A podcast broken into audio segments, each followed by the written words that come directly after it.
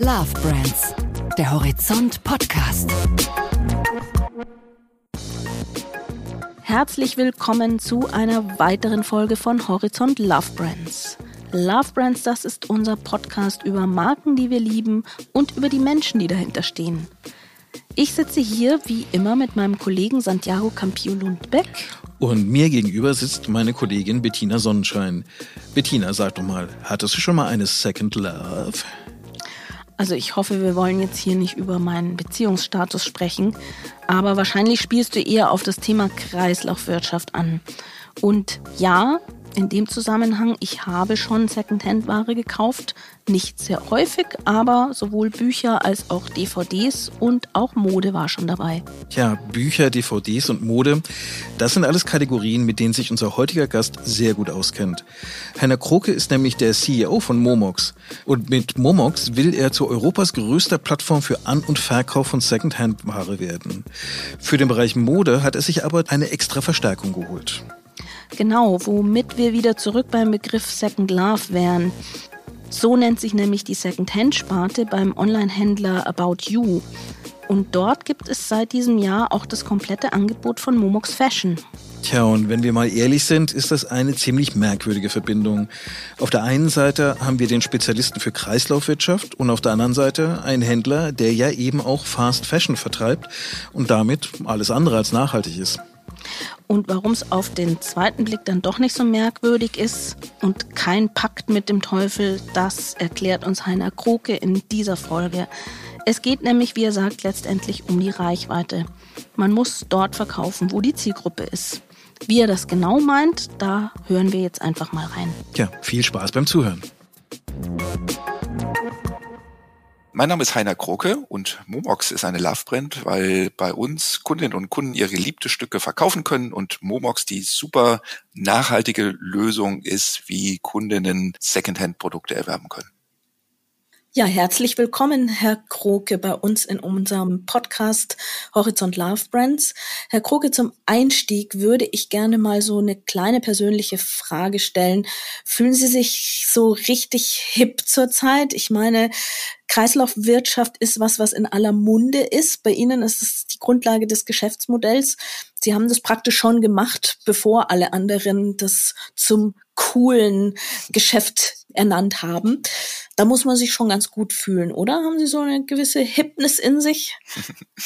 Also ich weiß nicht, ob ich als Person hip bin oder äh, ob ich mich deshalb Vom halt Gefühl hip reicht schon. finde. Genau. ähm, ich ich finde das in der Tat sehr schön. Ja, also in der Tat Momox äh, gibt's nicht erst seit äh, zwölf Monaten, sondern Momox gibt's seit 20 Jahren, fast 20 Jahren. Nächstes Jahr werden es 20 Jahre werden. Und das, was man heute eben mehr und mehr sieht, dass mehr und mehr Kundinnen und Kunden, aber vor allem auch Unternehmen auf Nachhaltigkeit setzen, da haben wir schon vor 20 Jahren gestartet und das bestätigt einen doch dann irgendwo, ja. Auf diese ganze Gründung werden wir im Laufe unseres Gesprächs auch noch eingehen. Ich würde aber ganz gerne auf eine aktuelle Entwicklung zu sprechen kommen. Momox verkauft schon seit geraumer Weile auch Mode unter seiner Marke. Jetzt sind sie kürzlich mit einer Veröffentlichung rausgekommen, dass sie mit About You eine Kooperation eingegangen sind. Und die Kooperation beinhaltet, dass Ihr Modeangebot jetzt auch über About You vertrieben wird. Man kann also alles, was Sie im Portfolio haben, auch bei denen dann erwerben. Jetzt ist About You nicht unbedingt jemand, der ganz unschuldig an dem Begriff von Fast Fashion ist. Die vertreiben Mode, die unter diese, unter diesen Begriff auch verkauft wird. Haben Sie da Ihre Seele so ein bisschen verkauft oder die Seele von Momox verkauft mit dieser Kooperation? Das würde ich nicht so sehen. Ähm, in der Tat, wir nutzen als äh, Momox nicht nur unsere eigenen Shops, sondern auch viele Partnerplattformen, um eben Secondhand-Mode oder auch Secondhand-Buch und Medien mehr Kunden zur Verfügung zu stellen. Und da sind wir auch die Kooperation mit About You eingegangen. Äh, wir sind im Mai gestartet. Das hat auch eine gewisse Vorbereitung gebraucht, bis auf der Technikseite, das so reibungslos funktioniert, äh, wie das heute funktioniert.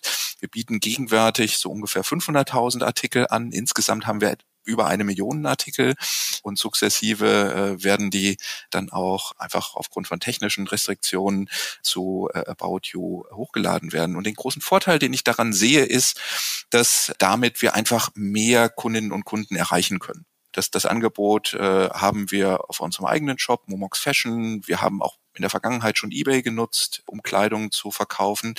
Und mit About You werden wir da einfach noch zusätzliche Kundinnen und Kunden erreichen können.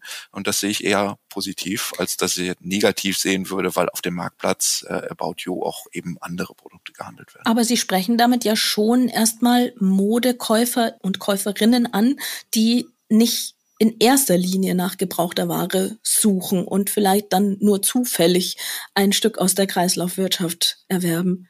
Und genau das würde ich positiv sehen, ja, weil diejenige Kundin, die vielleicht eigentlich nach dem neuen Artikel für 20 Euro gesucht hat, ja, stellt dann vielleicht fest, äh, dass sie eben einen viel hochwertigen Artikel, der aber eben schon gebraucht ist äh, und deshalb nicht neu produziert werden musste, äh, hinterher kauft. Und deshalb kann ich dem viel Positives abgewinnen.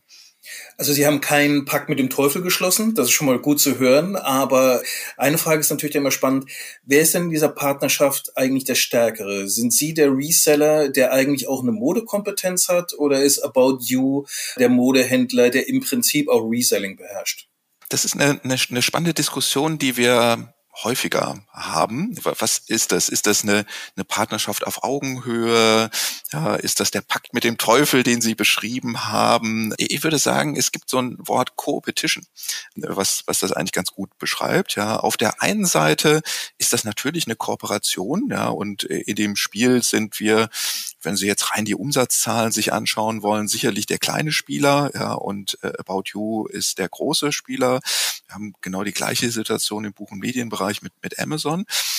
Wenn man sich dann aber eben auf das Segment äh, fokussiert, in, in dem wir tätig sind, nämlich Secondhand, dann ist sicherlich Momox der deutlich größere. Ja, und äh, About You hat eigentlich gar keine eigene Kompetenz, weil das Second Love äh, Segment wird ja ausschließlich von anderen Händlern sozusagen bei äh, About You bedient.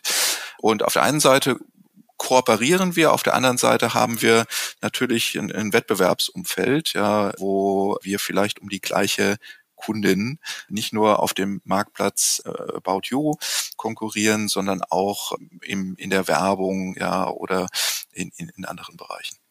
Ich würde den Hörern, die auf der Suche nach einem schönen Zungenbrecher für langweilige Momente sind, das Wort Co-Petition empfehlen, weil ich wage mal zu behaupten, das fünfmal schnell hintereinander auszusprechen, könnte verdammt schwierig werden.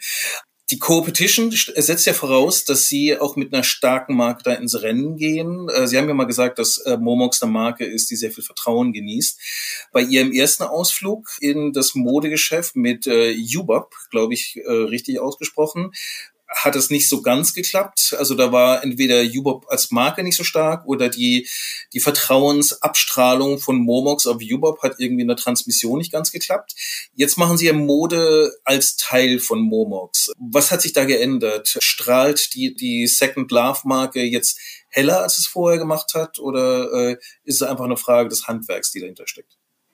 Also die Marke heute ist, glaube ich, deutlich besser als die, die Marke Jubab. Jubab hatte einen sehr schönen Hintergrund. Das, das äh, sollte die Abkürzung für Used but Precious äh, sein. Das beschreibt eigentlich sehr schön das, was wir machen. Ja, werde, sehr wertige Secondhand-Mode.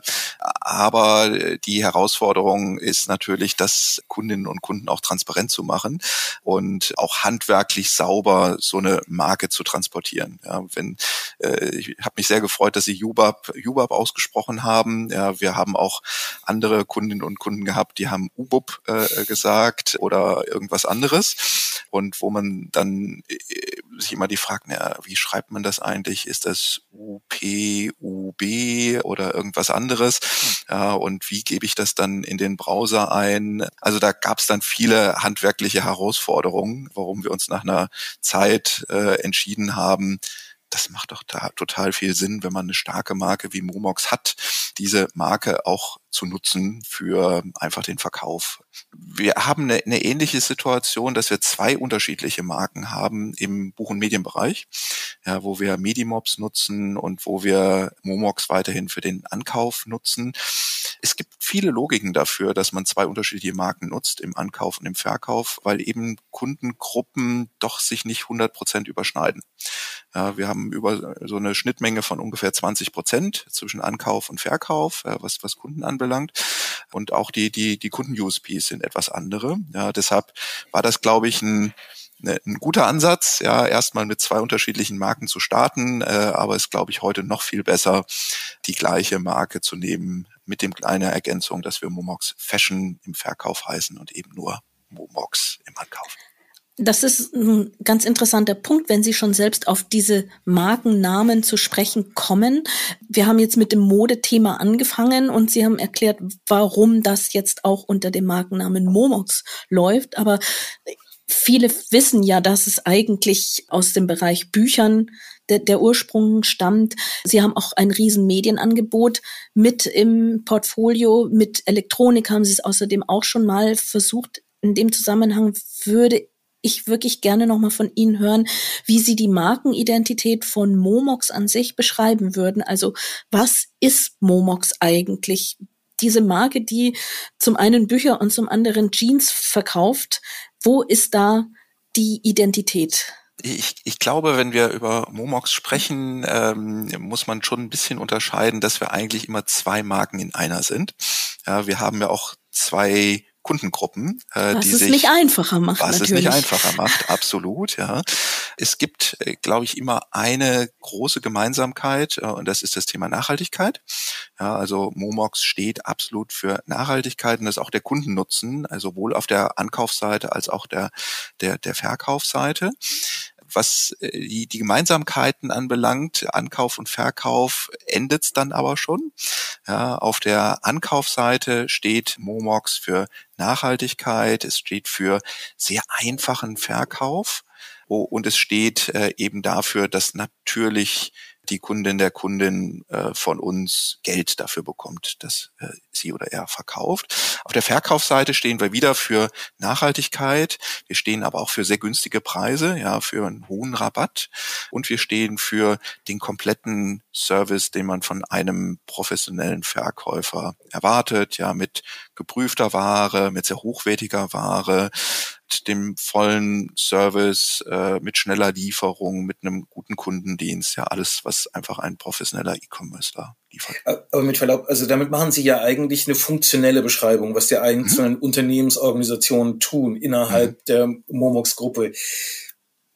Was ich mich frage, und das sieht man dann vielleicht jetzt auch in der Weiterentwicklung der Marke Momox, wo sehen Sie denn quasi Ihre innere Markenlogik? Ist Momox die Stärke darin zu sagen, wir sind der Spezialist für Reselling, für Kreislaufwirtschaft? Oder wird sich die Marke beweisen müssen zu sagen, wir sind die Reselling-Variante in einer bestimmten Produktkategorie? Also müssen Sie sozusagen die Schlacht um die Secondhand-Bücherleser schlagen und dann die Schlacht schlagen um die Secondhand-Modekäufer? Oder ist es dann irgendwann mal wenn immer etwas neu verkauft wird, sei es vom Lippenstift bis zum Auto, wir sind die Adresse dafür. Also wenn, wenn Sie so auf die, die emotionale Seite äh, der Marke gehen, ja, ich glaube, dann äh, steht Momox. Das ist bei dem Titel Love Brand natürlich nahe. da absolut, möchten wir hin. absolut, absolut. Äh, dann würde ich sagen, da steht Momox sehr stark für Vertrauen. Ja, und Vertrauen ist sehr wichtig natürlich sowohl auf der Ankaufsseite als auch der Verkaufsseite. Das ist auch ein vereinendes äh, Element. Wenn Sie jetzt in die Kategorien gehen, ja, wo Sie ja richtigerweise die Frage stellen, was ist da Momox? Ja, sind wir, sind wir Spezialist, ja, oder sind wir eher ein Generalist? Dann äh, würde ich mir einfach die, die unterschiedlichen äh, Kategorien nochmal anschauen. Sie, Sie wissen vielleicht, ich äh, habe auch mal für eBay gearbeitet. Ja, ich kenne also die unterschiedlichen Kategorien sehr gut. Ich habe äh, Ricardo in der Schweiz äh, geleitet, also auch der größte Marktplatz im Schweizer Bereich die, das Schöne, glaube ich, an den beiden Kategorien, die wir bedienen, ist, äh, dass die, die Kunden-USPs wirklich genau die gleichen sind. Es geht genau um das, was ich eben äh, beschrieben hatte. Das zweite Schöne ist, ist, äh, wir, obwohl wir 20 Jahre lang das Geschäft schon betreiben, ähm, stehen wir weiterhin sehr am Anfang von dem, was es da noch an Kundenpotenzial äh, gibt. Und das gilt sowohl für das nationale Geschäft, ja, was wir hier in Deutschland betreiben und in Österreich und in Frankreich und wir verkaufen in, nach, nach UK, die USA und Kanada, und vergesse immer unsere neuesten Geschäfte, ja, Italien und Spanien haben wir dieses Jahr äh, eröffnet, als auch noch die, die internationale ähm, äh, Dimension, wo man sich innerhalb von Europa oder auch weiter natürlich die Internationalisierung äh, weiter sehr gut vorstellen kann war, warum gehen wir nicht in weitere Kategorien und haben das auch nicht kurzfristig geplant? Einfach weil wir noch so viel Potenzial in den Kategorien sehen, in denen wir tätig sind. Ja, und weil wir immer sehen, dass andere Kategorien sowohl von der Marke und vom Kundennutzen als auch von den internen Abläufen, die dafür nötig sind, dass wir eben dieses Geschäft betreiben können, doch signifikante Unterschiede bedeuten. Ja, und es dann eben nicht mehr so leicht ist, das unter einer Marke äh, zu vereinen. Und ich mache gerne ein Beispiel. Elektronik, ja, Frau Sonnenschein, Sie haben gesagt, äh, Elektronik haben wir mal gemacht äh, und haben wir auch wieder eingestellt. Warum eigentlich? Es gibt natürlich immer so die interne Firmenbetrachtung, Profitabilität, wie leicht ist das äh, zu erzielen und Prozesse, wie leicht ist das zu erzielen.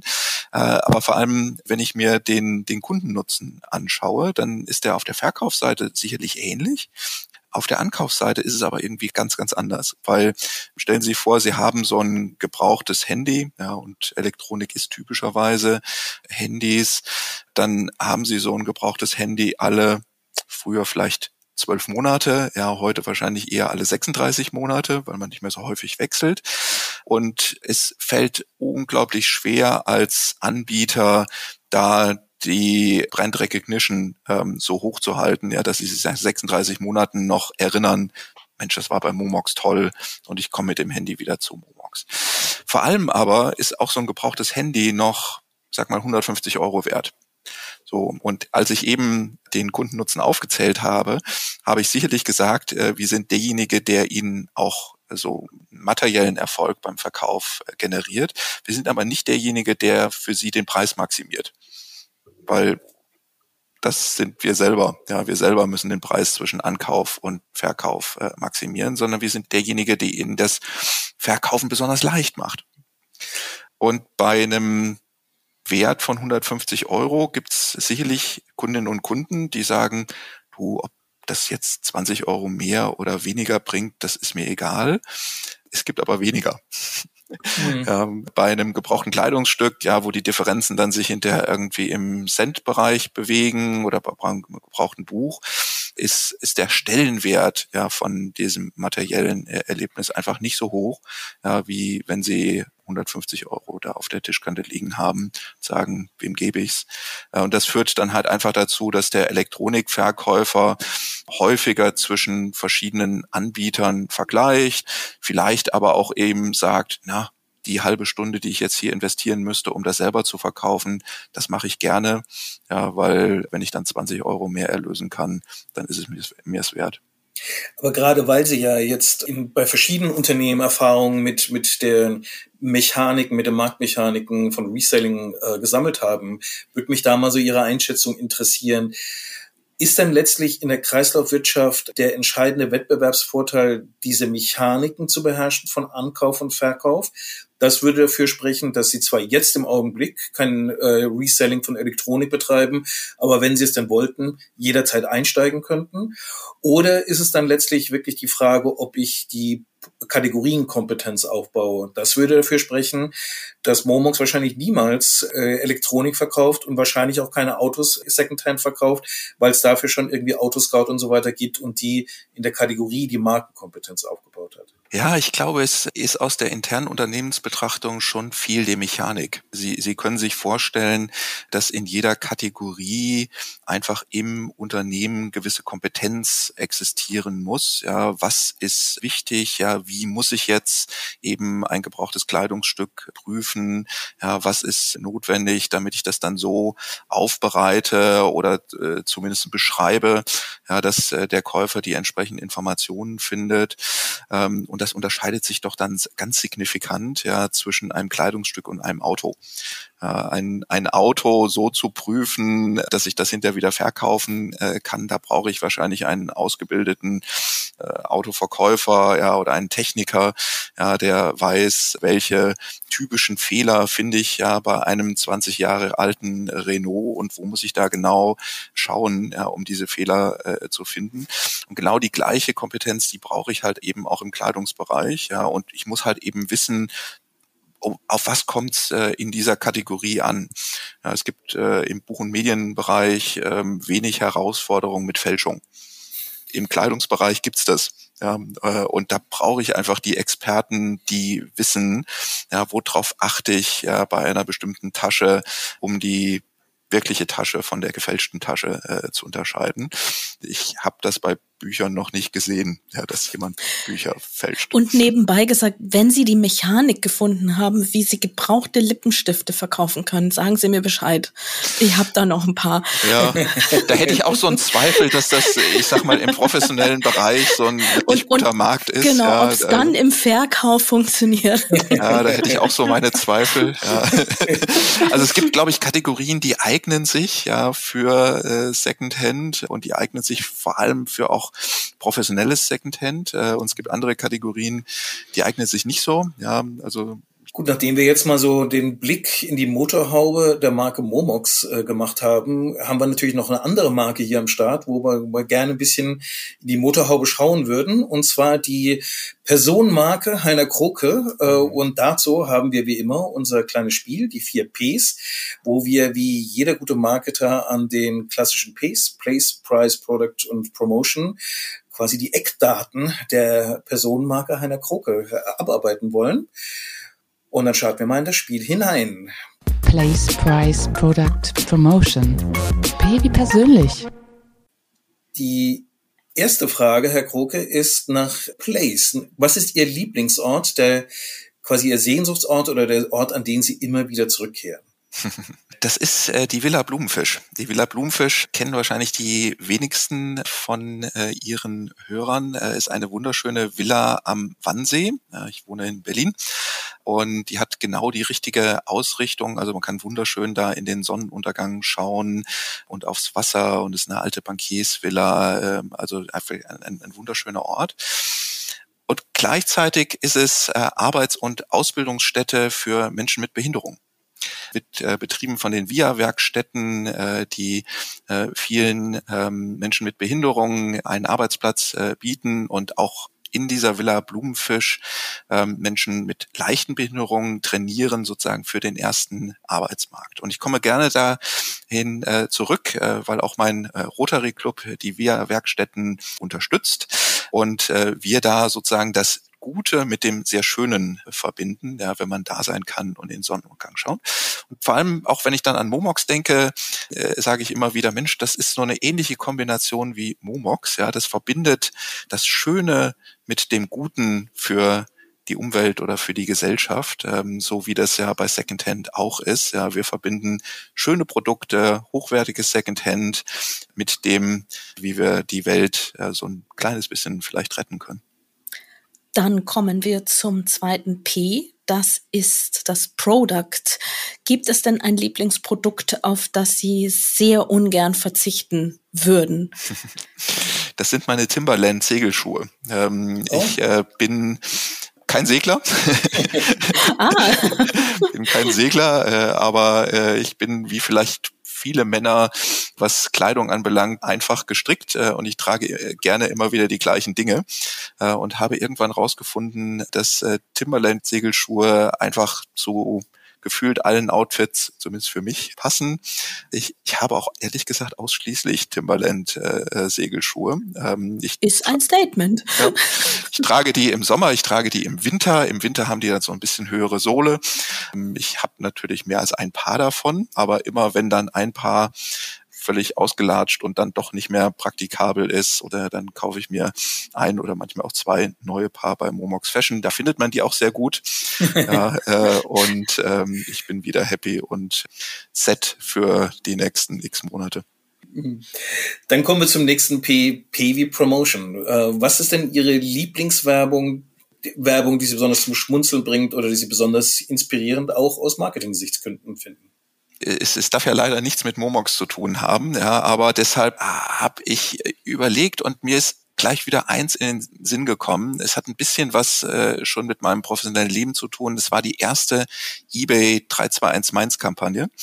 War damals nicht für Marketing zuständig, ja, deshalb hat es nicht mit hat's nichts mit mir zu tun. Aber vielleicht können Sie sich noch dran erinnern, ja, wie die äh, Kampagne war, ja, 321 Mainz, also schon oh, wahrscheinlich über deutlich über 15 Jahre her, äh, dass es die erste Fernsehwerbung von eBay damals gab. Und ich kann mich noch dran erinnern, wie die, die eBayaner bei einer eBay-Veranstaltung damals äh, zum ersten Mal den Spot sehen durften.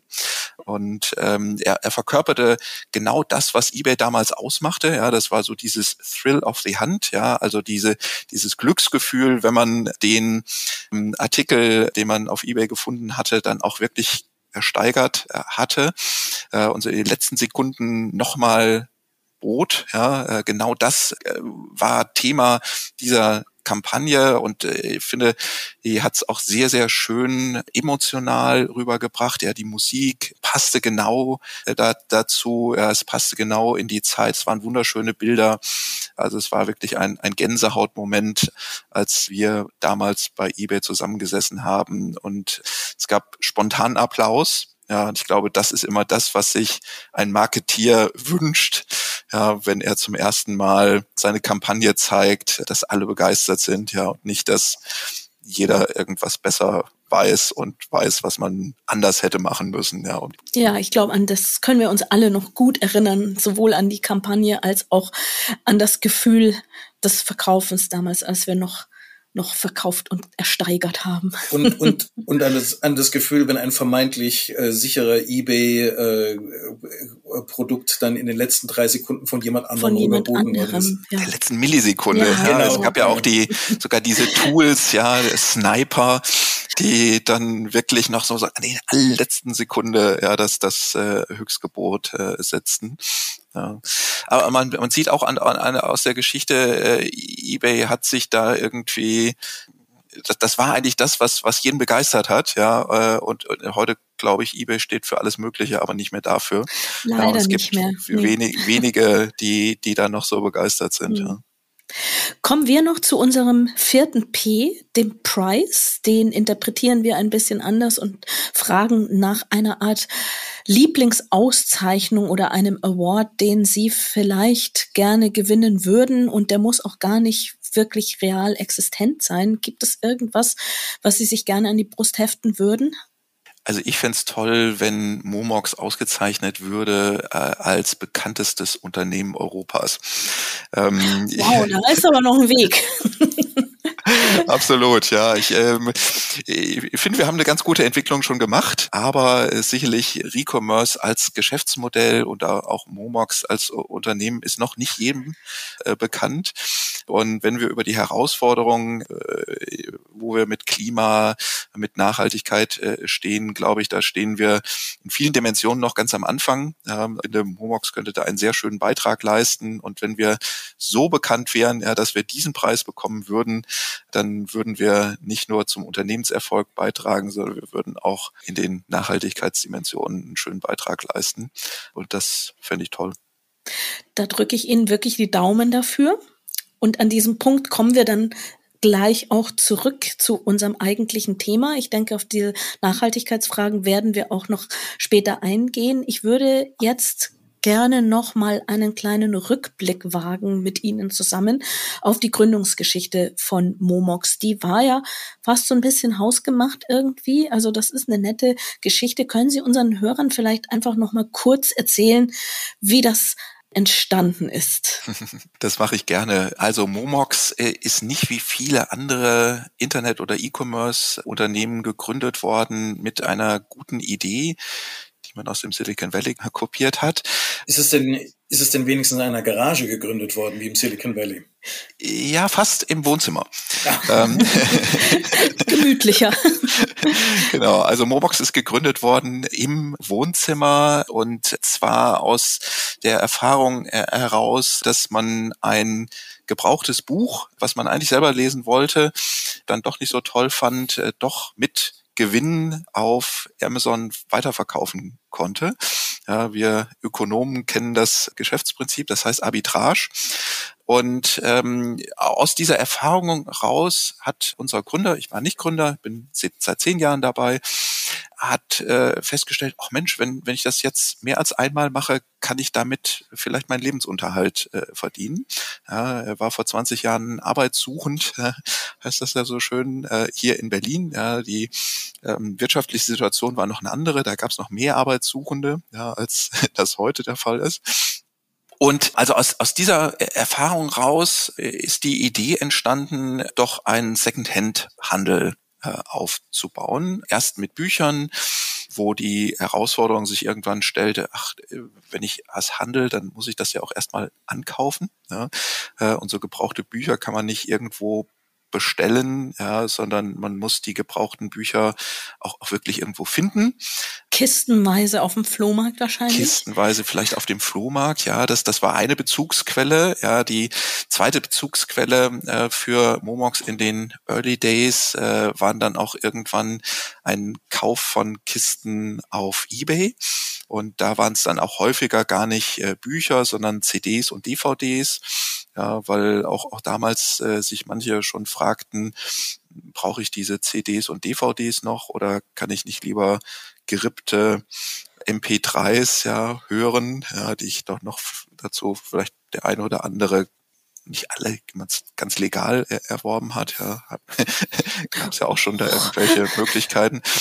Naja, jedenfalls, also unser, unser Gründer hat dann eben Kisten von CDs und DVDs äh, auf, auf Ebay gekauft, hat dann diejenigen, die sich gut verkauften, da aus dieser Kiste rausgenommen, auf Amazon weiterverkauft äh, und die Kiste wieder eingestellt auf, auf Ebay so hat sich das Geschäftsmodell ent entwickelt. Irgendwann stellte sich dann halt in, in der Tat die Frage, naja, ich will ja eigentlich immer nicht so, ein, so eine große Kiste kaufen, ich will ja nur einzelne äh, daraus, ja, und kann ich nicht irgendwie meinen äh, Verkäufern sagen, welche ich brauche. Ja, dazu musste er sich Programmieren selber beibringen und so eine Webseite programmieren.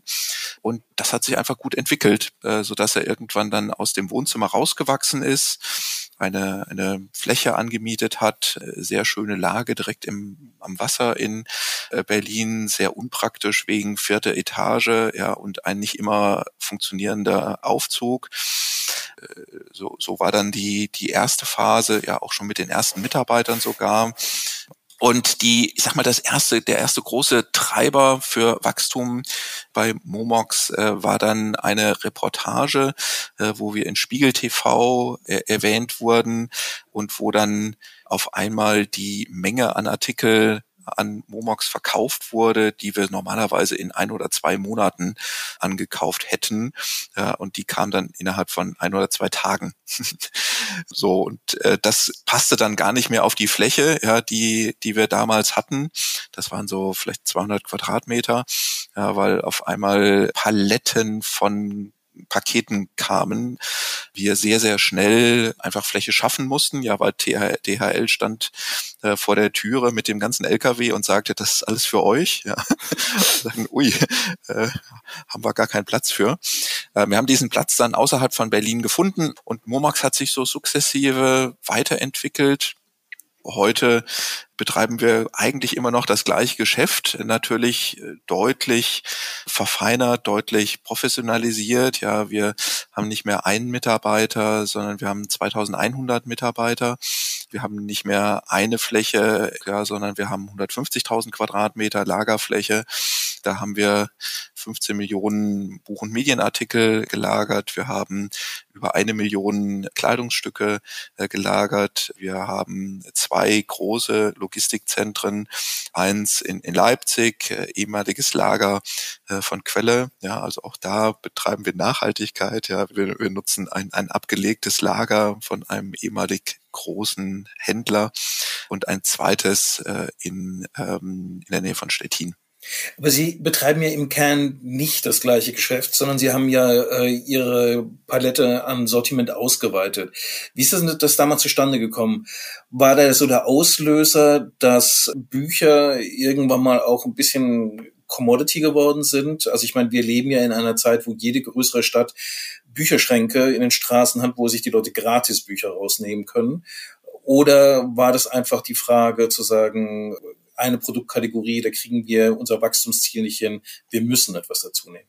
Also als, als ich vor zehn Jahren dazugekommen bin, ja, haben wir uns in der Tat äh, die Frage gestellt, was gibt es an Wachstumsmöglichkeiten, ja, und was gibt es, äh, welche Kategorie passt da besonders gut? Ja, wir hatten äh, vor zehn Jahren gerade diese Erfahrung mit Elektronik, ja, über die wir schon gesprochen haben, die ehrlich gesagt für uns nicht so positiv war äh, und wo wir gemerkt haben, Kundennutzen ist ein ganz, ganz wichtiges Element dafür, ähm, wenn wir in verschiedene Kategorien gehen wollen.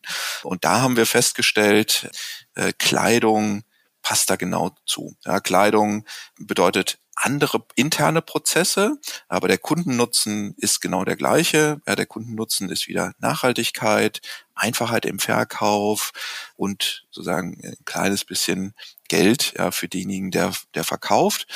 Und äh, da haben wir uns dann sozusagen äh, reingetestet, ja, wie muss, muss man den Verkaufsprozess für die Kundinnen und die Kunden so gestalten, dass äh, man das äh, genauso wieder abbilden kann und schaffen damit uns eine zweite Kategorie, wo eben das Wachstumspotenzial nochmal deutlich größer ist als im Buch- und Medienbereich und wo wir auch genauso gut mit internationalisieren können. Im Buch- und Medienbereich bekommen wir immer die Fra Frage gestellt, reitet ihr nicht ein totes Pferd? Ja. Gibt es sowas überhaupt noch? Ja, gibt es noch physische Bücher? Sind das nicht heute alles irgendwie E-Books, die gelesen werden? Und äh, da sage ich immer, ja, das äh, stimmt, aber es lohnt einfach da mal in die faktischen Daten zu schauen.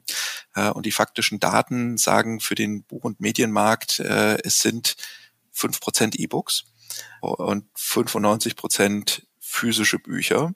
Und die Entwicklung wird zwar seit Jahrzehnten prognostiziert, dass sich das irgendwie genau umdreht. Es passiert aber nicht. Und selbst bei so einschneidenden Ereignissen wie Pandemie in 2020 äh, gab ja die, ja, und äh, wir erinnern uns noch alle, die physischen Läden waren alle geschlossen. Ja, kein Mensch durfte mehr auf die Straße und äh, durfte mehr in einen Buchladen, wo man vielleicht hätte davon ausgehen müssen, dass das bedeutet, dass das so ein Ereignis ist, ja, wo dann wirklich das E-Book so einen riesen Jump macht und äh, sich dann halt von fünf Prozent hin zu 95 Prozent Marktanteil entwickelt. Das ist nicht passiert. Ja, der Jump war ein Prozentpunkt. Das war das, was das E-Book gewonnen hat. Wenn wir jetzt schon bei dem Thema Wachstum sind, Sie beschreiben das ja, wie das für Momox äh, über die Jahre sich entwickelt hat. Sie haben aber vorhin auch schon gesagt, Sie wünschten sich Europas bekanntestes Unternehmen zu sein. Warum hat man denn trotz all dieses Wachstums immer das Gefühl, Momox könnte noch bekannter sein? Also sollten Sie nicht längst schon so einen Markennamen oder so ein Markengefühl hervorrufen wie ein eBay, ein Douglas, ein Mediamarkt? Man hat ja doch immer noch so den Eindruck, ach ja, das ist dieses Start-up. Oh, es ist schon 20 Jahre alt. Da ist doch irgendwie ein Gap zwischen dem, was sie erreicht haben und dem, wie es wahrgenommen wird. Naja, ich glaube, wir, wir würden uns natürlich als Momox auch immer wünschen, dass man unbegrenzte Mittel hat, ja, um genau das zu treiben. Und natürlich könnten wir Markenbekanntheit äh, unglaublich treiben, wenn wir unbegrenzt in Markenbekanntheit investieren würden.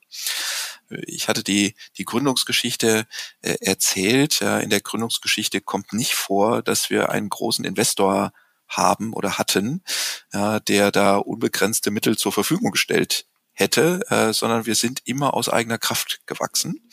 Und das bedeutet halt auch eben immer, ja, dass wir das in Wachstum investiert haben, was an Cashflow sozusagen am Ende des Jahres ja oder in Vorausschau auf das Jahr eben äh, zur Verfügung steht oder stand.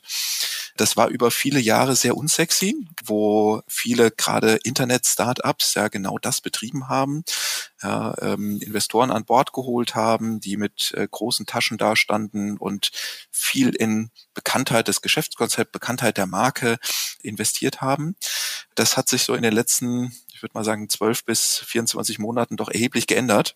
Ja, diese Investoren gibt's nicht mehr, ja, die einfach da unbegrenzt investieren. Und äh, wir sind eigentlich sehr froh, dass wir nicht diesen radikalen Strategieschwenk machen müssen, ja, hin, weg von unbegrenztes Wachstum und unbegrenzte Möglichkeiten auf der Marketingseite hin zu, auf einmal ist jetzt Profitabilität wichtig, ja, sondern wir haben immer schon sehr auf Profitabilität und Wachstum aus eigener Kraft gesetzt. Ja, deshalb ist das äh, für uns eine Kontinuität, ja, und ein, ein äh, weiter Festhalten an Momox Werten, was wir die letzten zwölf Monate gesehen haben. Und das kommt in der Tat dann mit der Einschränkung, ja, dass äh, die Bekanntheit vielleicht noch nicht da ist, wo sie sein könnte oder wo wir uns immer wünschen würden, wo sie ist, sondern dass sich das über Mund-zu-Mund-Propaganda und über die Marketinginvestitionen, die wir uns leisten können, äh, entwickelt.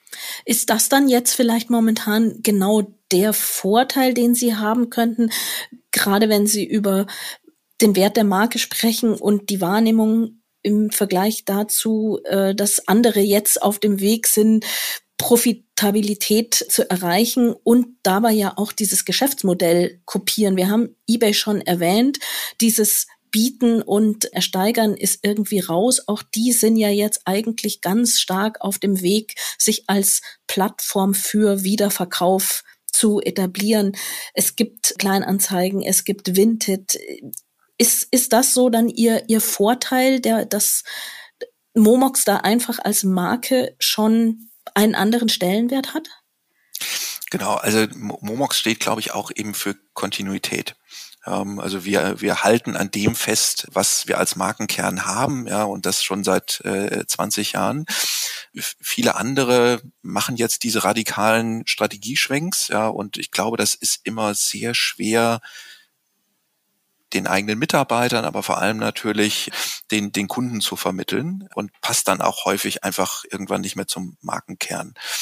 Wie Sie sagen, es gibt viele, die, sagen wir, jetzt in diesen Recommerce-Markt gehen, ja, die versuchen in Teilbereichen von dem, was, was, was wir als Geschäft betreiben, äh, tätig zu werden.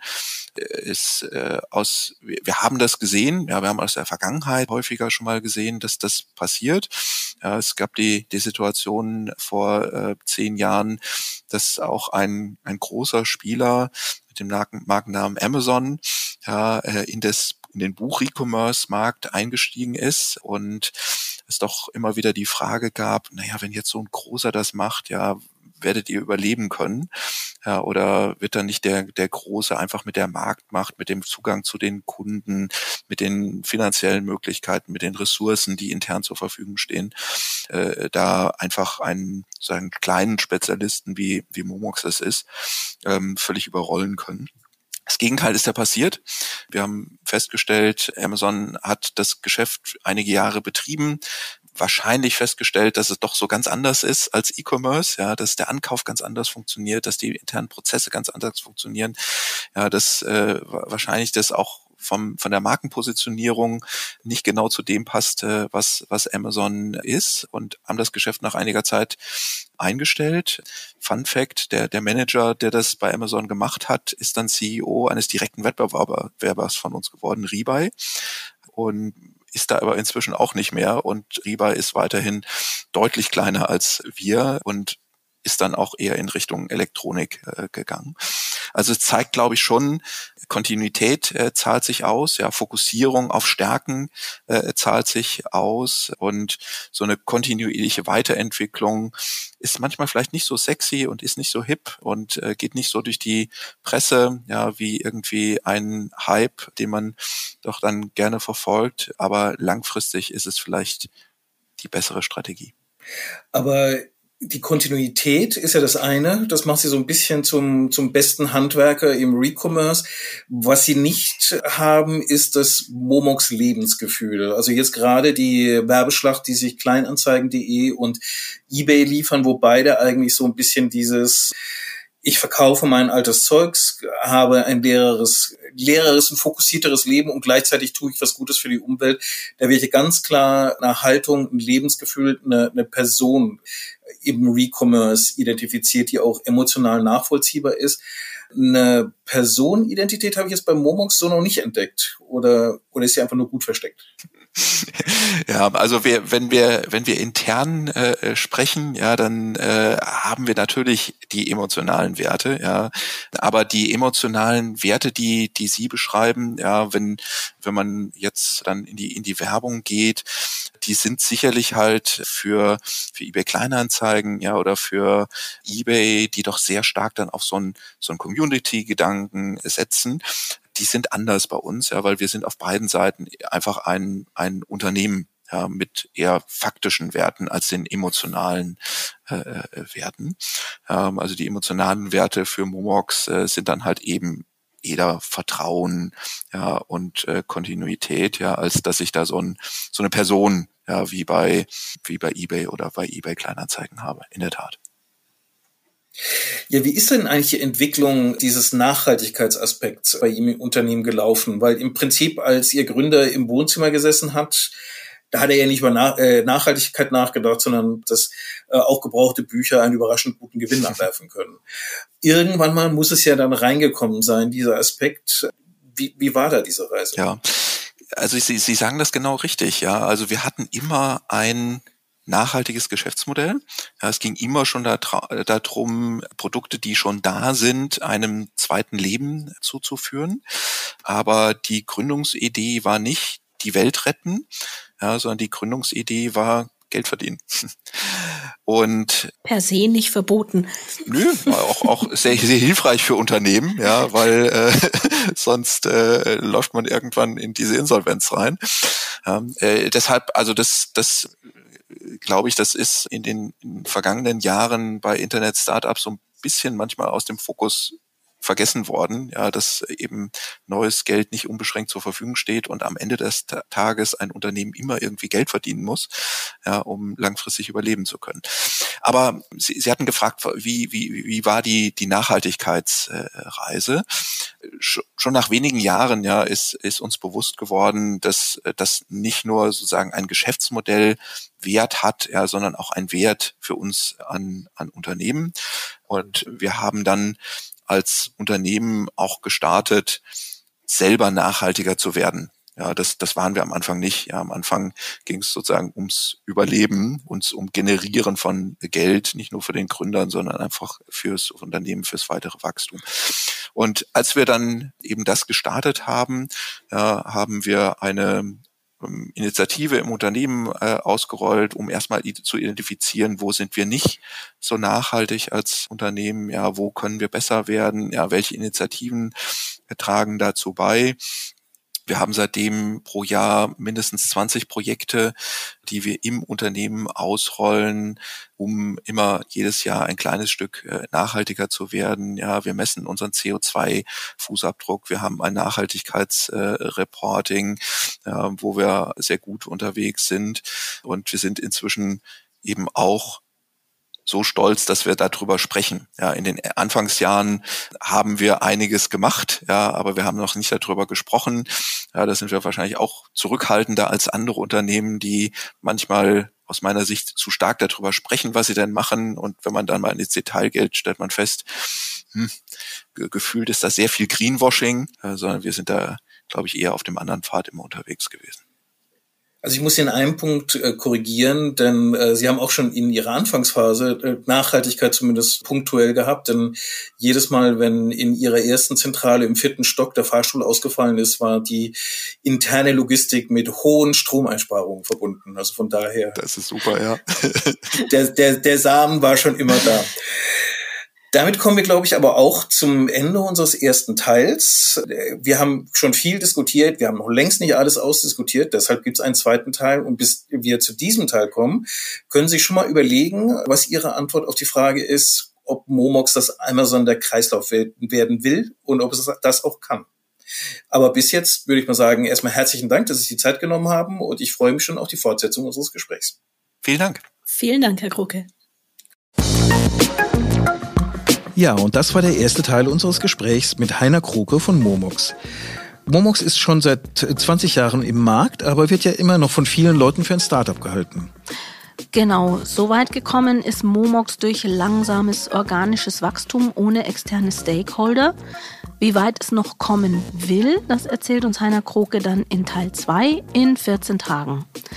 Da soll es dann außerdem darum gehen, wie Momox selbst als Unternehmen Stück für Stück nachhaltiger wird oder werden will.